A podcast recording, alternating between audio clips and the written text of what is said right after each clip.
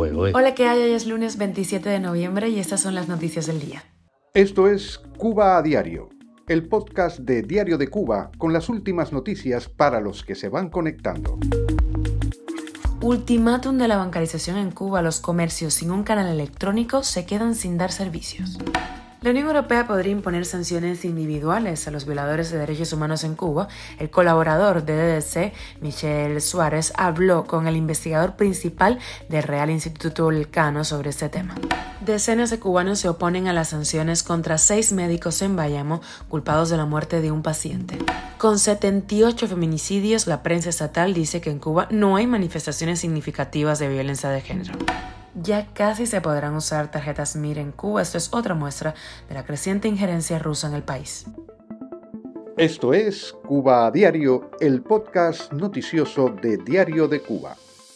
El proceso de bancarización forzada en Cuba sigue su rumbo pese a la precaria infraestructura tecnológica para afrontarlo y las autoridades bancarias recordaron que en poco más de un mes se cierra el cerco a todos los comercios que no apliquen los sistemas de pago electrónico. Joaquín Alonso Vázquez, el ex ministro presidente del Banco Central de Cuba, dijo que a partir del 2 de enero de 2024 un comercio no podrá prestar servicio si no ofrece condiciones para que la población también pueda pagarlo en pasar las digitales.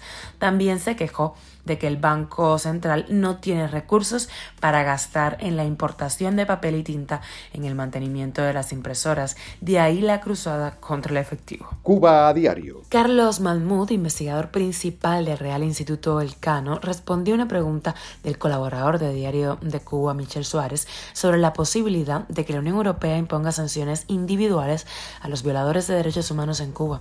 Lo escuchamos. Bueno, esa es una vía que habría que explorar, ¿no? Es decir, eh, que indica la experiencia en relación a Cuba, tanto por parte de la Unión Europea como por parte de Estados Unidos, es que ni con la mano abierta ni con la mano cerrada se ha podido avanzar en la relación con Cuba, ¿no? Entonces ese es un tema que hay que tener presente a la hora de ver cuál es la estrategia más adecuada para eh, implementar.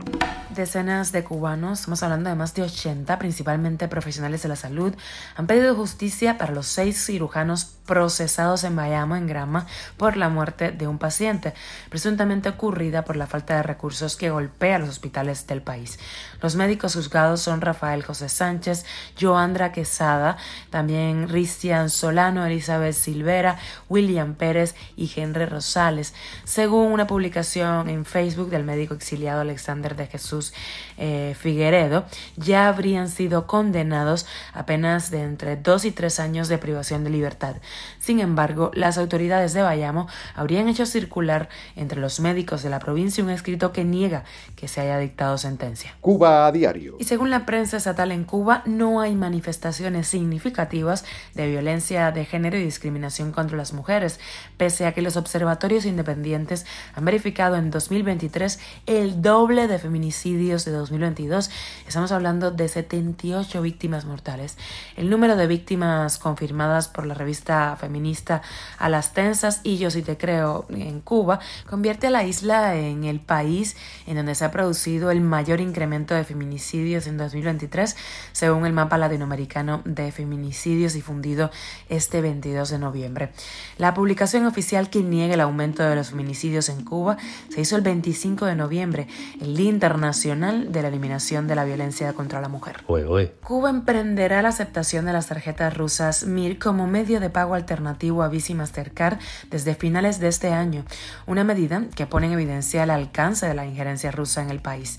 El oficialismo, por su parte, considera que el uso de este sistema podría convertirse en una alternativa para sortear los impedimentos del embargo y las sanciones económicas.